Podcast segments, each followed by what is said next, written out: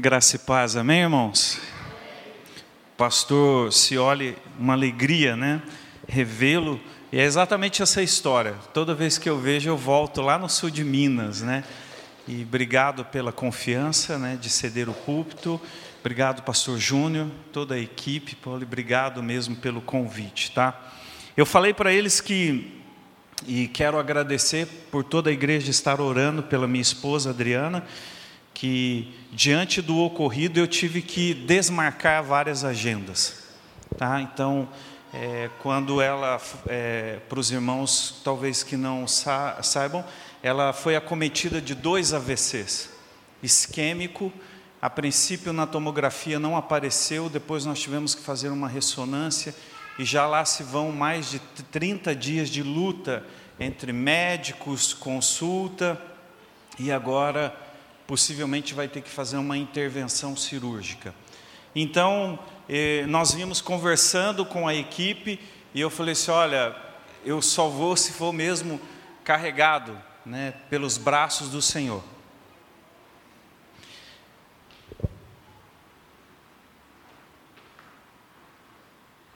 As demais agendas eu acabei cancelando no Brasil. Foi um momento que Deus me trouxe para dentro da minha casa e que eu precisava parar, irmãos. Precisava ver a minha esposa, os meus filhos e muitas coisas. Então, durante até inclusive o preparo do tema de vocês, Deus foi me colocando no eixo, sabe? Eu falei, obrigado, Senhor.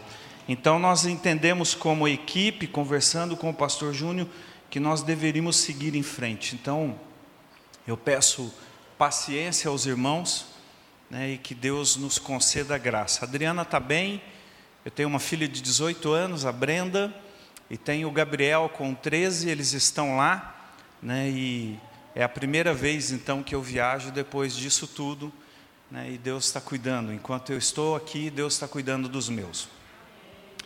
Quando nós é, pensamos no tema conectados para multiplicar, eu sou muito disso. O pastor Cioli falou, eu sou, é, na verdade, mais conhecido por causa dos recursos criativos, palhaço. Eu sou, a minha família é uma família de palhaços, onde nós atuamos no campo missionário. Então, por ter essa questão, é, nós, eu, eu vou muito assim, Senhor, o que que esse tema tem? Então eu entro no tema, eu mergulho no tema, eu quero saber e, e aí então fui procurar aprofundar sobre esse tema. Aí me veio à mente sobre conectados, eu lembrei de uma dinâmica que eu fiz, onde nós montamos uma corrente humana. Eu preguei num retiro é, de adolescentes em Ijuí, com mais ou menos 1.300 adolescentes, e aí eles decidiram fazer um impacto na cidade de Juí e nós abraçamos a praça simbolicamente com aqueles adolescentes. E aí nós fizemos uma grande corrente, né? As mãos estavam assim entrelaçadas e tal. E ali então eu dei o meu testemunho às pessoas que estavam na praça tomando chimarrão, um dia bonito, eu falei: talvez você está me ouvindo, mas está com vergonha, mas faça só um sinal, alguém vai chegar até você. E foram muitas orações naquela tarde. Então, me veio a imagem de uma corrente, uma corrente que é humana, uma corrente de amor, de alegria, de esperança. Mas também, ao mesmo tempo, quando me veio a imagem da corrente, me veio uma outra semelhança. A corrente que traz liberdade, ela também pode aprisionar. Então são as duas coisas. E eu falei assim, puxa vida, conectado. E aí me veio então essa imagem da corrente, uma corrente que leva a esperança. Então eu pensei em duas figuras, a bike, aquela corrente que leva você a muitos lugares, mas ao mesmo tempo os grilhões que prendem os seus pés. Então você pode ter a liberdade, e eu digo o seguinte: por onde eu tenho passado por esse Brasil, eu vejo pessoas que estão há 10, 20, 30 anos dentro da igreja e ainda não sentiram o prazer dessa liberdade. Vivem acorrentados na sua vida miserável. Então, o que você precisa nessa noite, irmãos, é entender se você está conectado para essa liberdade que Deus tem te dado, ou se você está acorrentado em coisas que não permitem você viver o amor de Deus.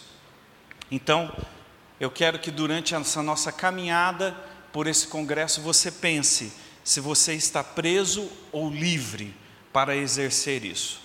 Então, o texto que foi proposto para esse congresso foi o texto de João 15, e eu quero pegar a liberdade de vocês, que eu vou começar um pouco antes, mas é, não vou pegar ali já no verso 5, mas antes disso, vamos fazer uma análise. O que, que significa conectado? Conectado é estar ligado, relacionado, unido, plugado. Você vai lá no, no dicionário, você vai ver uma série de colocações. Multiplicar significa aumentar o número, a quantidade, a intensidade, produzir um ser semelhante, parecido com você, reproduzir-se, desenvolver extraordinariamente uma atividade. Se nós pegássemos só essa definição, será que já nos ajudaria a melhorar um pouquinho no reino? Será que nós estamos aumentando né? Será que nós estamos crescendo? Será que nós estamos produzindo pessoas parecidas com a gente? Você tem o prazer de ligar, unir, relacionar os seus amigos ao reino de Deus? Nos últimos meses, e olha que nós já passamos um bom tempo, mais aí o segundo semestre agora é, do ano, o que que você fez de relevante pelo reino de Deus? Se você parasse agora e fosse analisar e falasse, Deus, o que, que eu fiz de fato significativo para o reino de Deus? Nesses últimos é, meses, o que, que você fez pela juventude da sua igreja? O que, que você fez pelo ministério que você está ligado na igreja? Então, vai pensando. Atividades da igreja que você está ligado, você tem feito de forma extraordinária? Então, vamos para o texto agora. João 15, e eu quero começar com vocês já do verso 1. E eu convido você então, se tem a sua Bíblia, pode conectá-la, né? Ou abri-la. Tá? João 15, do verso 1, diz assim: Eu sou a videira verdadeira e o meu pai é o agricultor. Todo ramo que estando em mim não dá fruto, ele corta, e todo que dá fruto, ele poda, para que dê mais fruto ainda. Vocês estão limpos pela palavra que lhes tenho falado. Permaneçam em mim e eu permanecerei em vocês. Nenhum ramo pode dar fruto por si mesmo, se não permanecer na videira. Vocês também não podem dar frutos se não permanecerem em mim. Eu sou a videira vocês são os ramos. Se alguém permanecer em mim e eu nele, esse dá muito fruto, pois sem mim vocês não podem fazer coisa alguma. Vamos orar? Pai, obrigado pela tua palavra, Deus. Dai-nos graça, Senhor, estamos diante dela e que ela encontre morada no coração sedento, ó Pai. Senhor, tira todo o impedimento, ó Pai. Abre os nossos ouvidos, ó Deus para que possamos entender aquilo que o Senhor tem para cada um de nós.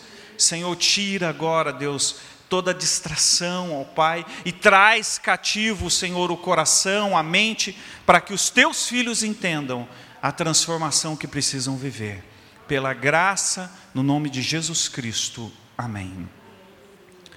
O texto nos diz algumas coisas curiosas, e você precisa, diante da leitura da palavra de Deus, você precisa se lançar nela e dizer: Deus, o que que tem? Eu não sei se isso é um costume meu, eu também sou mineiro, eu sou de Pouso Alegre, sul de Minas Gerais, mas quando você lê um texto, você tem que perguntar, você tem que questionar, você tem que entrar, Deus, o que que tem mais nesse texto? Fala, Senhor.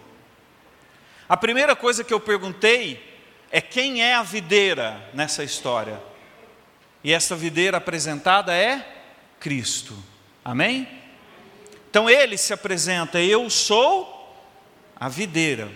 Agora, a segunda pergunta que eu fiz é por que, que ele disse: Eu sou a videira verdadeira? Se eu tivesse vestido de palhaço, eu ia fazer. Sabe por quê? Porque está cheio de videiras falsas. E na sequência desse congresso, nós vamos ver muitas coisas. Por que, que Jesus se apresenta como eu sou a videira, eu sou a água, eu sou o pão? eu sou a porta. Então, irmãos, se nós temos vivido em tempos difíceis, você imagina a luta para essa juventude nos dias de hoje reconhecer a verdadeira videira. Então, tem jovem trocando a comunhão com Cristo por qualquer outra coisa. E por isso que esse alerta é tão gritante quanto foi naquela época. Você precisa seguir a verdadeira videira, você tem que estar ligado na verdadeira videira. Então, por isso, esse alerta. Quem é o agricultor? O próprio Deus. Ele apresenta: o meu pai é o agricultor. Aqui apresenta a expressão clara do agir de Deus na nossa vida, nesse tratamento, Deus tratando a minha e a sua vida, e nós vamos ver no decorrer desta noite. Permanecer em mim, esse cuidado de estar conectado, estar ligado. O que eu mais percebo quando eu estou pregando em congresso de jovens e adolescentes é que muitas vezes eles estão na igreja por qualquer coisa, menos pela presença de Cristo. Nós tivemos um evento agora recente em, em Curitiba, com a iniciativa dos pastores de jovens de lá. E a ideia era que nós fizéssemos lá em Curitiba uma semana do avivamento. Entenda bem o que eu estou dizendo, porque senão você vai falar assim: ah, o pastor estava falando de avivamento e tal. Calma lá o seu coração, tá? E nós então convocamos as igrejas, a juventude, para ter essa comunhão com Deus, essa conexão com Deus.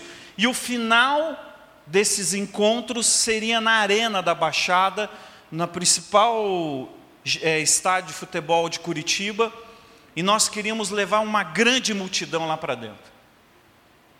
Só que o que, que passou no coração desses pastores? Nós não vamos divulgar ninguém que vai pregar e ninguém que vai cantar.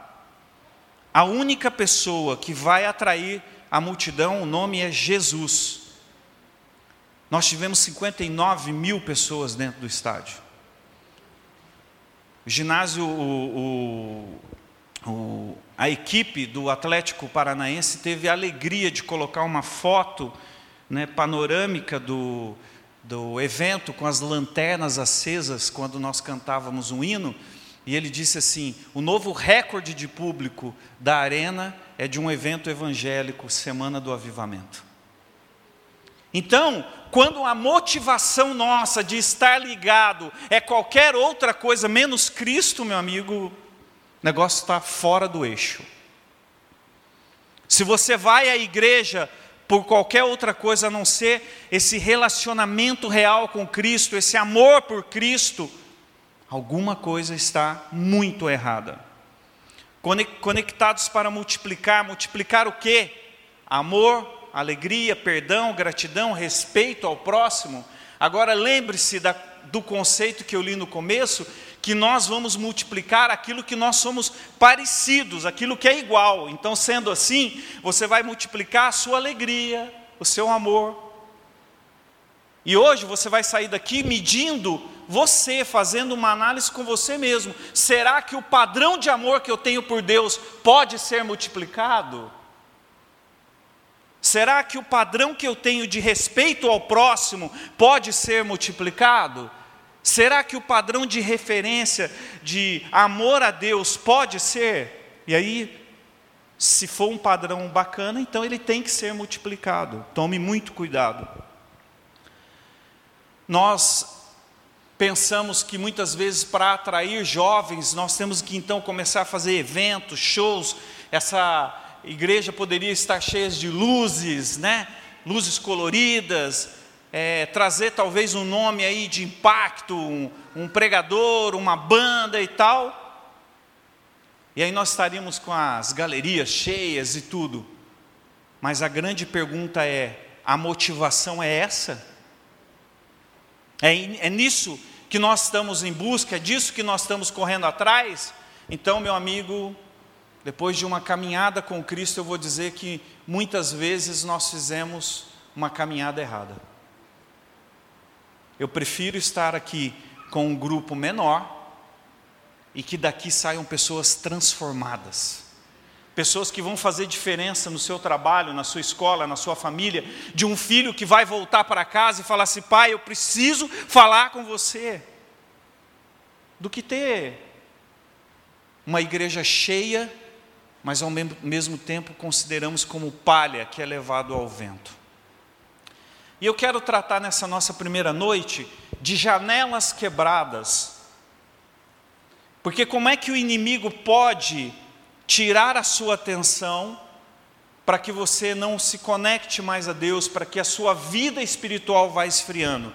Então eu, diz, eu digo que é difícil ver Deus pelos estilhaços de uma vidraça. Quando você está numa na sua casa e você tem ali a sua mesa para tomar o seu café, o seu chá, da tarde, você tem uma janela, você olha e fala assim: puxa vida, que vista bonita, né? O pastor se olha de casa, olha e vê todo o instituto lá, o campo de futebol, o pastor Júnior lá de Bela Vista, que chama? Então já diz, é uma bela vista, né? Então ele fica lá apreciando, isso é bonito. Agora vai alguém na sua vida e dá uma pedrada e a sua janela fica trincada. É difícil ver Deus pelos estilhaços. Desconstruir a imagem do verdadeiro para que você viva sobre as mentiras. É isso que o inimigo mais quer, meu amigo, meu irmão querido. Ele quer que você não olhe para a videira verdadeira, ele não quer que você acredite na videira verdadeira e que você construa sua imagem sobre o falso e sobre o mentiroso.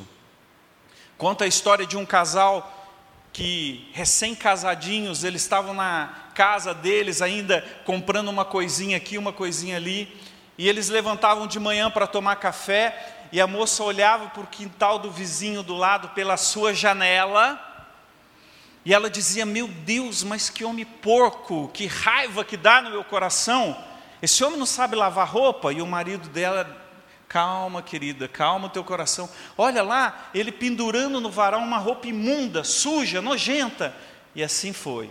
Um café da manhã, outro café da manhã, e assim todos os dias ela criticando o homem porque o homem pendurava uma roupa suja no varal e tal. Um dia o marido decide, vou levantar mais cedo, vou fazer um café para ela diferente, vou pôr a mesa e tal, e nós vamos ter uma conversa um pouquinho mais séria. E aí ele levantou, preparou a mesa, preparou o café. Quando ela sentou, ela olhou para a janela e falou: Meu Deus do céu, o que, que aconteceu? Aquele homem aprendeu a lavar roupa, alguém ensinou. Eu tenho que agradecer quem ensinou esse homem a lavar roupa. Olha como é que a roupa está branquinha. Aí o marido olhou para ela e falou: Querida, acalma o seu coração. Eu levantei mais cedo, fiz um café gostoso e limpei a nossa janela. Às vezes, quando nós olhamos para a sujeira na vida das pessoas, você vai criticar alguém porque a roupa está suja, mas suja está a sua janela trincada pelas pedradas da vida. Então, cuidado com as falsas videiras. Como é que o inimigo tira o seu foco? Tacando pedra em você. E se eu perguntasse hoje aqui, essa semana, alguém tomou alguma pedrada aí? Levanta a mão. Eu tomei. Quem tomou pedrada aí? Então aí você fala assim: como é que a minha vidraça, como é que a minha janela vai ficar intacta? Seguir e servir a Cristo é estar ligado a essa videira verdadeira. Essa expressão de janelas quebradas são as nossas marcas, as nossas dor, dores da vida, a minha dor e a sua dor. E nós poderíamos aqui, gente, passear por muitas dores. Dores da infância, e é aí que o inimigo vem pegar você, porque ele quer desconstruir a sua imagem, para que você esqueça da videira verdadeira e siga as falsas. Então o inimigo pega no seu calo, o inimigo pega na sua dor. Algumas pessoas, por essas dores, têm dificuldade em reconhecer o verdadeiro. Como é que anda a sua visão da vida, da sua vida cristã?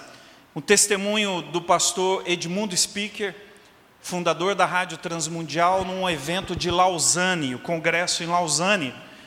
Ele disse que um testemunho de um menino na Índia que vendia manga, e ele tinha uma cestinha e ele carregava aquela cesta de mangas e ia para a estação de trem vender mangas, porque ele precisava do dinheirinho para sustentar, ajudar a sustentar a sua família. E o menino era um bom vendedor. Ele pegava aquela manga, ia nas janelas do trem e sempre vendia. Mas um dia, aquele menino chega com a sua cesta de mangas, um calor mais ou menos parecido com aqui em Patinga, só que o arzinho condicionado, glória a Deus, né? Ele podia o menininho da manga estar tá aqui dentro, né? E aí ele estava lá naquele calor da Índia. Imagina você a situação da Índia na, na estação de trem tentando vender manga. Vinha um, um trem nada, vinha outro nada. Aquele dia ele não vendeu nenhuma manga. E ele perguntando: o que está errado? Será que é o que eu estou falando? Será que é o lugar que eu estou? E ele mudava de lugar, ia nas janelas, e até que então, de repente, Vem o último trem, e esse menino diz: É a minha última chance, eu preciso vender as mangas, eu não posso voltar para casa, isso vai ser uma frustração para minha família, para minha mãe. Então ele vai na janela e grita: Gente, manga, docinha, fresquinha, gostosa e tal, tá. Não vendeu. Ele pega a cestinha dele, vai para dentro do trem, senta no vagão, coloca a, a cestinha entre as pernas e começa a chorar e aí ele diz o seguinte: Eu vou chegar em casa sem nenhum dinheiro.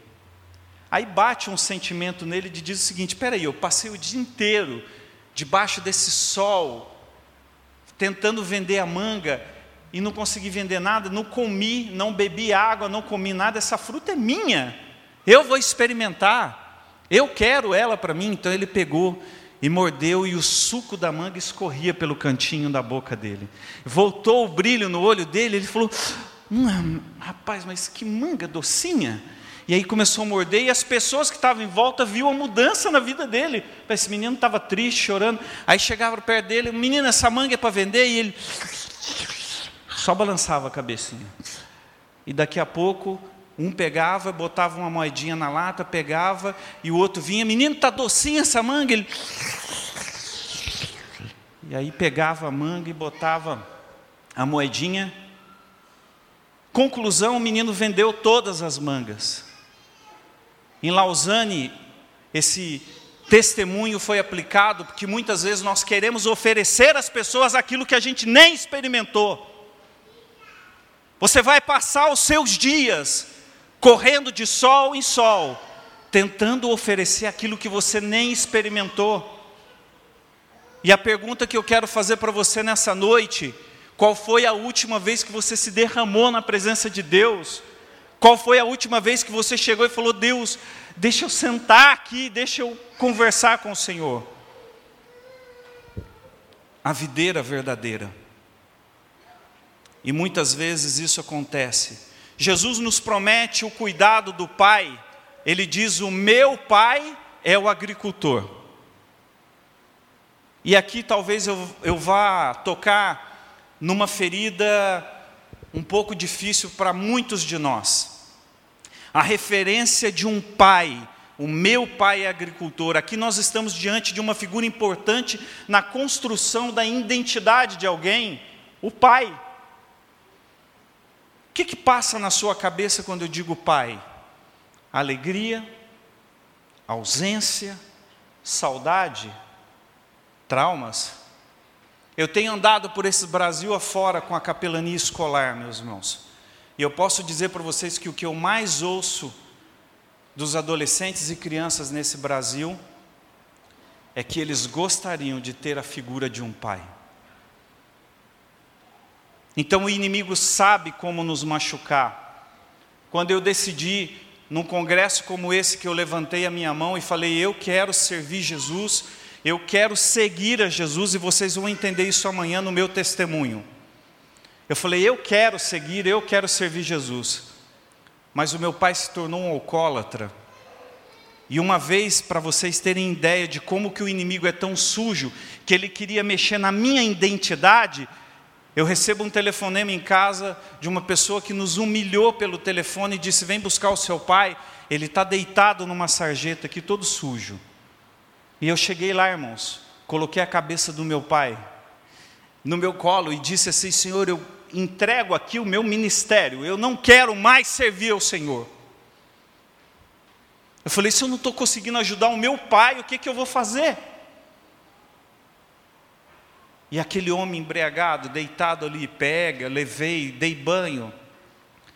No dia seguinte, Deus usou a boca do meu pai para falar comigo. E eu chorando, disse para o meu pai, falei, pai, eu não quero mais. Falei assim, estou cansado. Como é que eu vou seguir a Deus vendo tudo que está acontecendo? O Senhor não para, o Senhor não aceita os nossos conselhos, o Senhor não quer se afastar da bebida. Ele olhou para mim e disse: O que Deus tem para você é muito maior do que Ele tem para mim. O que Deus tem para você é muito maior do que essa dificuldade que você está passando. E ali o inimigo então começa a mexer na minha identidade, porque eu dizia o seguinte: puxa, ser rejeitado pelo pai, cara. O meu pai não aceita o meu ministério, as coisas eram difíceis. E eu dizia: como? Como chamar Deus de pai, se no seu coração essa paternidade é algo difícil de ser aceito?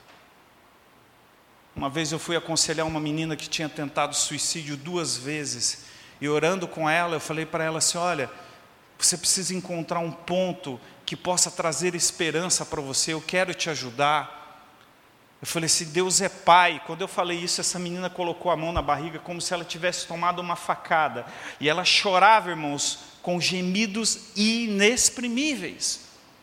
E ela diz assim: Eu não tenho coragem de chamar Deus de pai.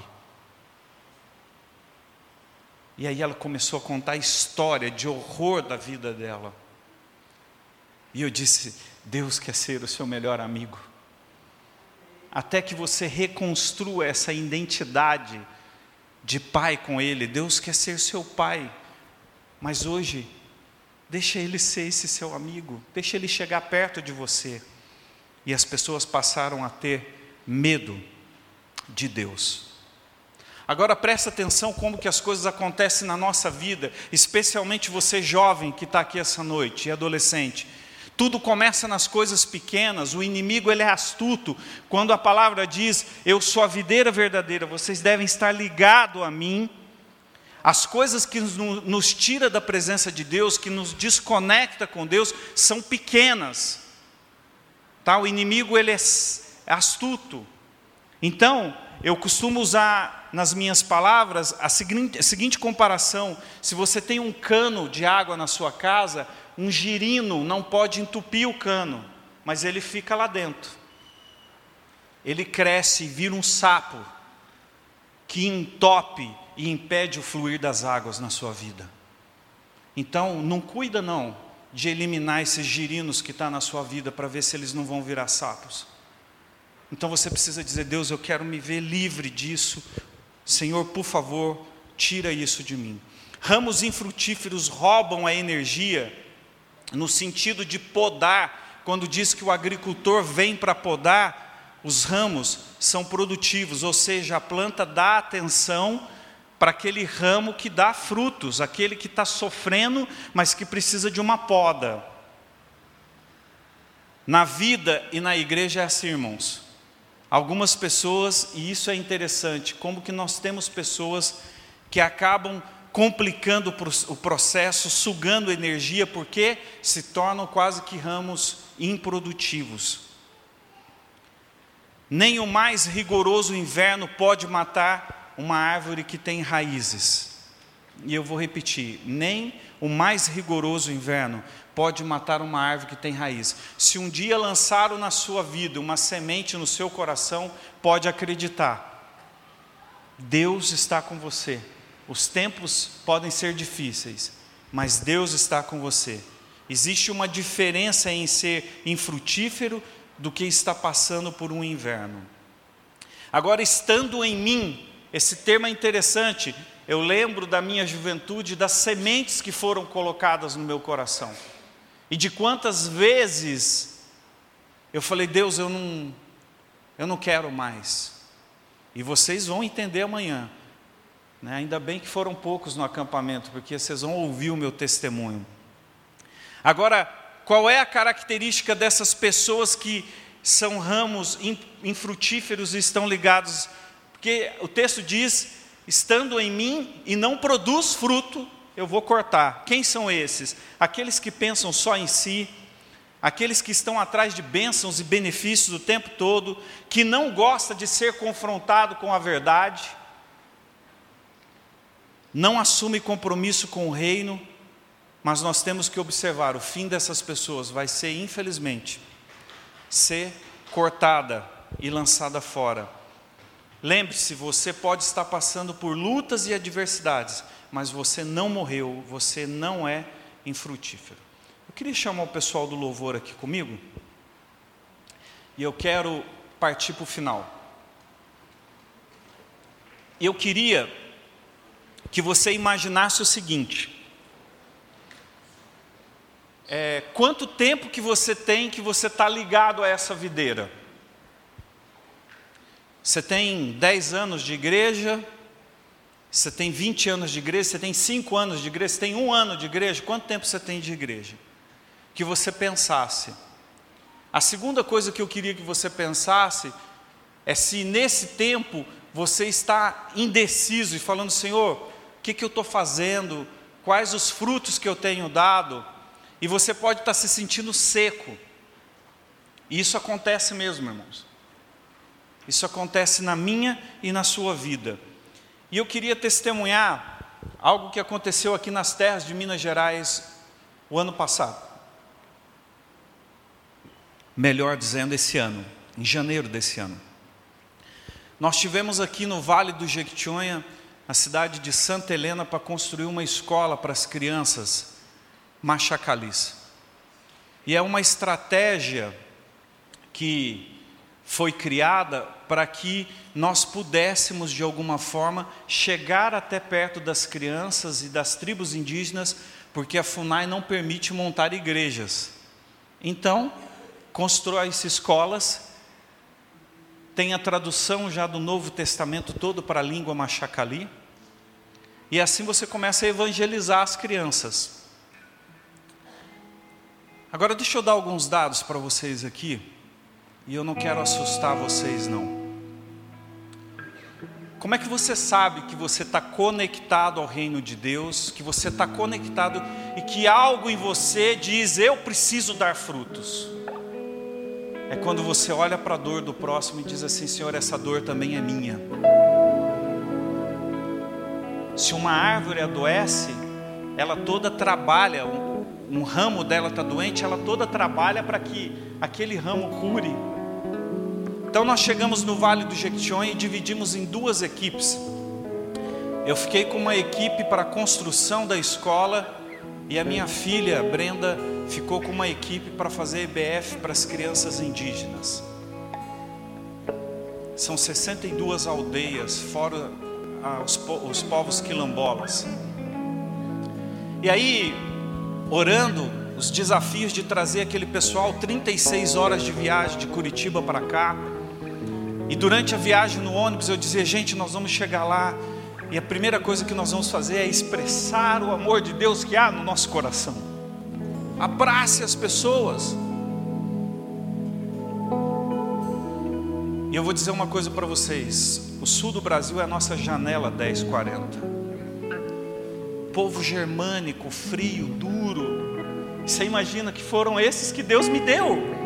Eu disse, Deus, como é que eu vou trabalhar com essas ferramentas? Se fosse o meu povo mineiro, nossa, que trem bom e tal, mas não era.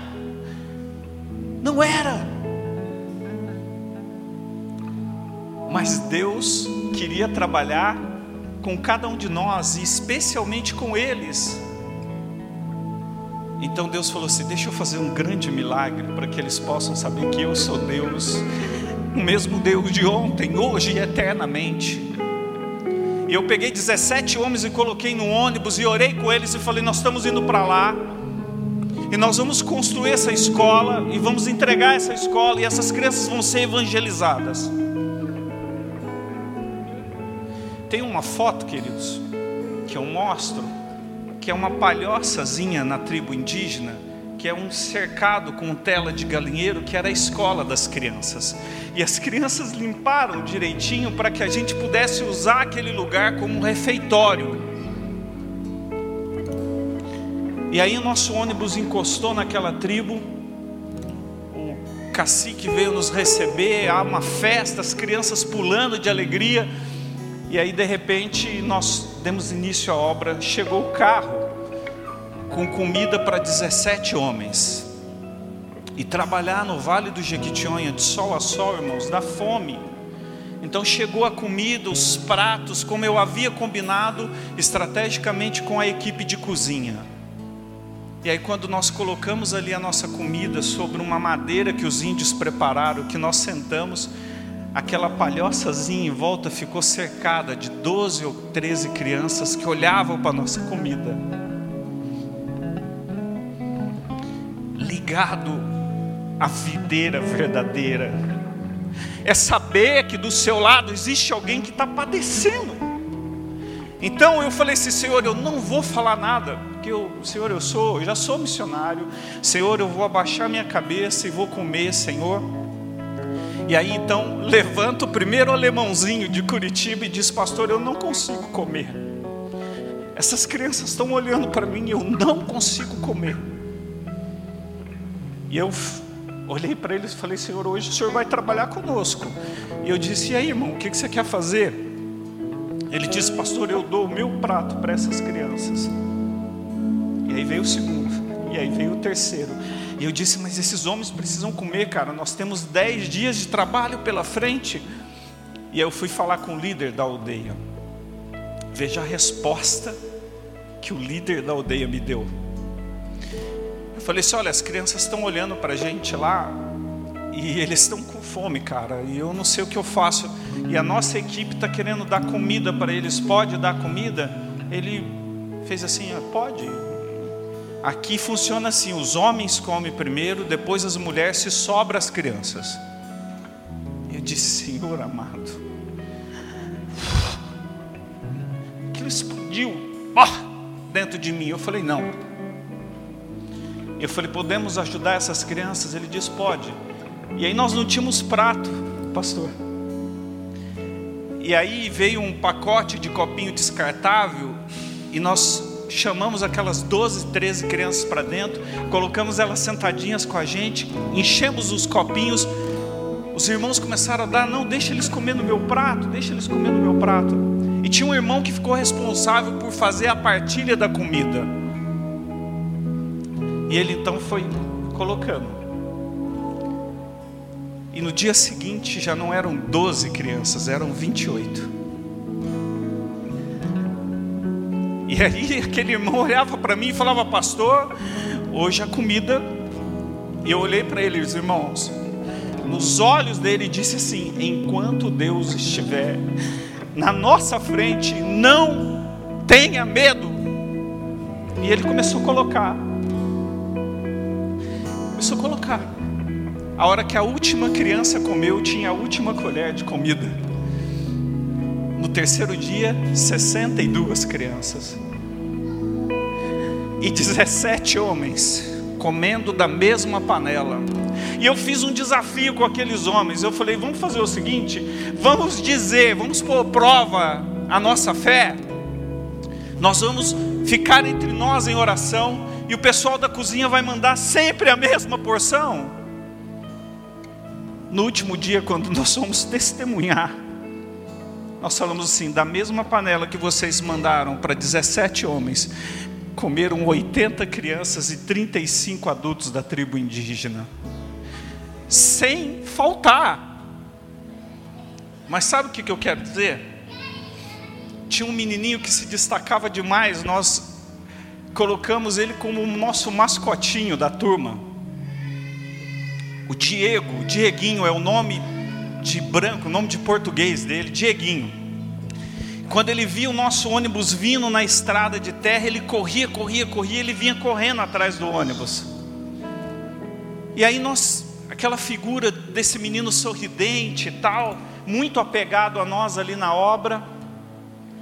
E aí eu fui até um, um dos líderes da aldeia e queria saber a história do Diego. Aí eu falei assim: me conta um pouquinho do Diego. O Diego, ele pegava o copinho dele de comida, e que na verdade a partir do segundo dia nós compramos pratinhos, não desses de plástico descartável, mas aqueles de plástico durinho, né? E ele pegava a comidinha dele e sumia. Ele foi morar naquela tribo porque a avó dele tinha 90 anos. E foi a mulher que socorreu ele. Diego, nove anos de idade, ele nasceu com uma deficiência nas pernas e no braço. Você percebe que ele corre meio tortinho assim. E aí os líderes daquela, não dessa aldeia que ele está, porque essa aldeia é a aldeia da avó dele, na aldeia que é, ele era antigamente, condenaram ele a ser enterrado vivo, porque ele nasceu com um espírito de maldição. Depois de algum tempo enterrado, a avó e um outro irmão foi lá e socorreram o Diego. Ele ficou nos hospitais de Teófilo Otoni governador Valadares. E quando eu fui conversar com ele, ele diz: Diego ama branco, Diego salva pelo branco. Ele pegava a comidinha dele e ia levar para a avó, todos os dias. E um dia nós percebemos que o Diego não estava por ali, não tinha vindo. Ele tinha ido visitar os pais na outra aldeia. E nós só ficamos sabendo disso mais tarde. Mas como é que nós ficamos sabendo? Foi através da nossa fé e do nosso choro e de entender que nós somos um só corpo. Quando nós olhamos para a panela e tinha sobrado uma porção de comida. E o pastor disse assim: "Tá faltando alguém? Cadê as crianças? Está faltando alguém?" Quando ele levantou aquela porção de comida, ele disse: "Cadê o Diego? Cadê o Diego?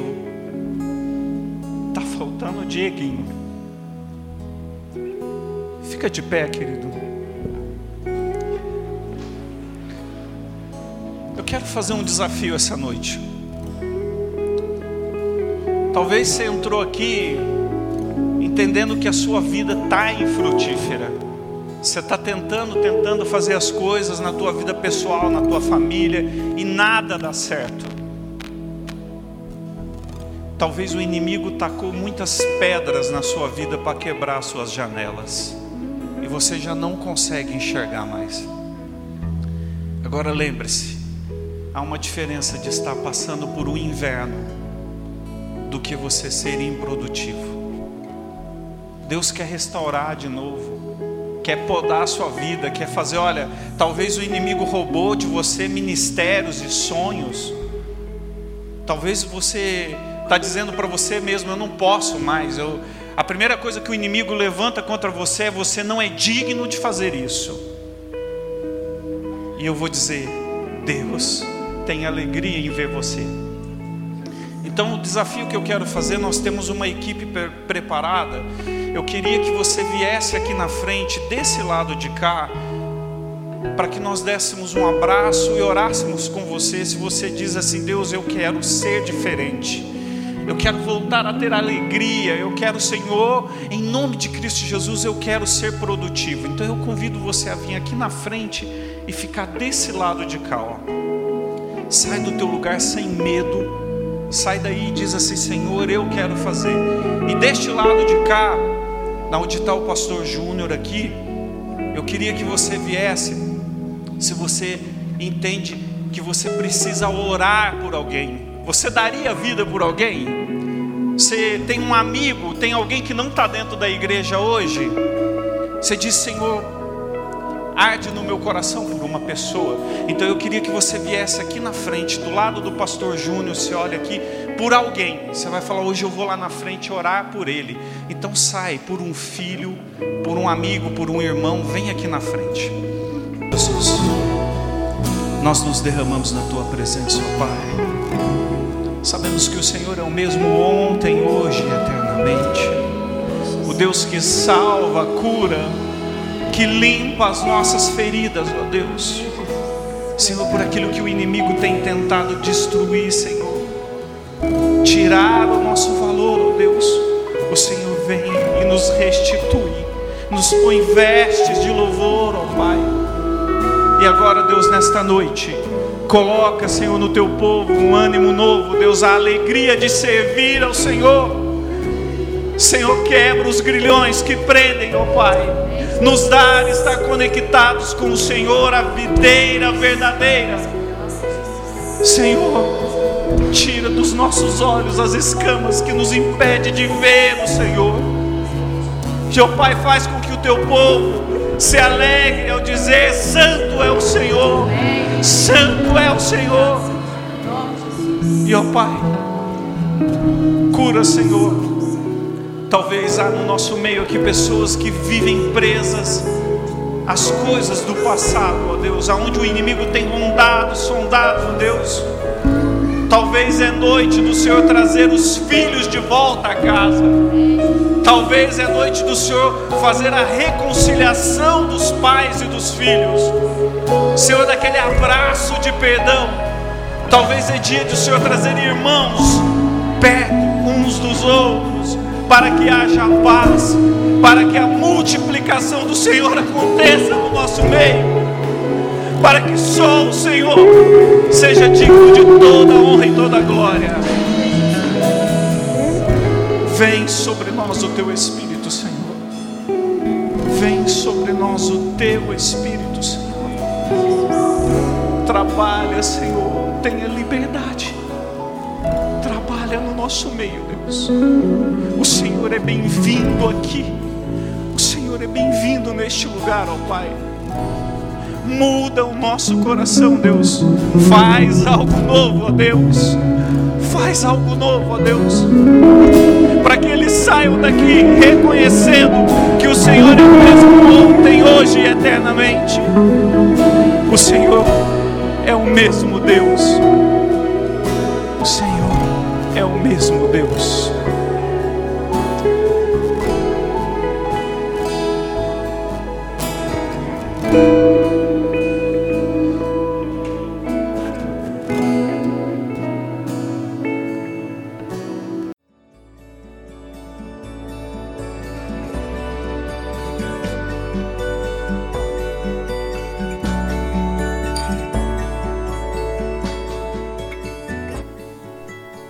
Igreja Batista do Bom Retiro tem plena convicção de que a palavra de Deus é poder para salvar e transformar vidas.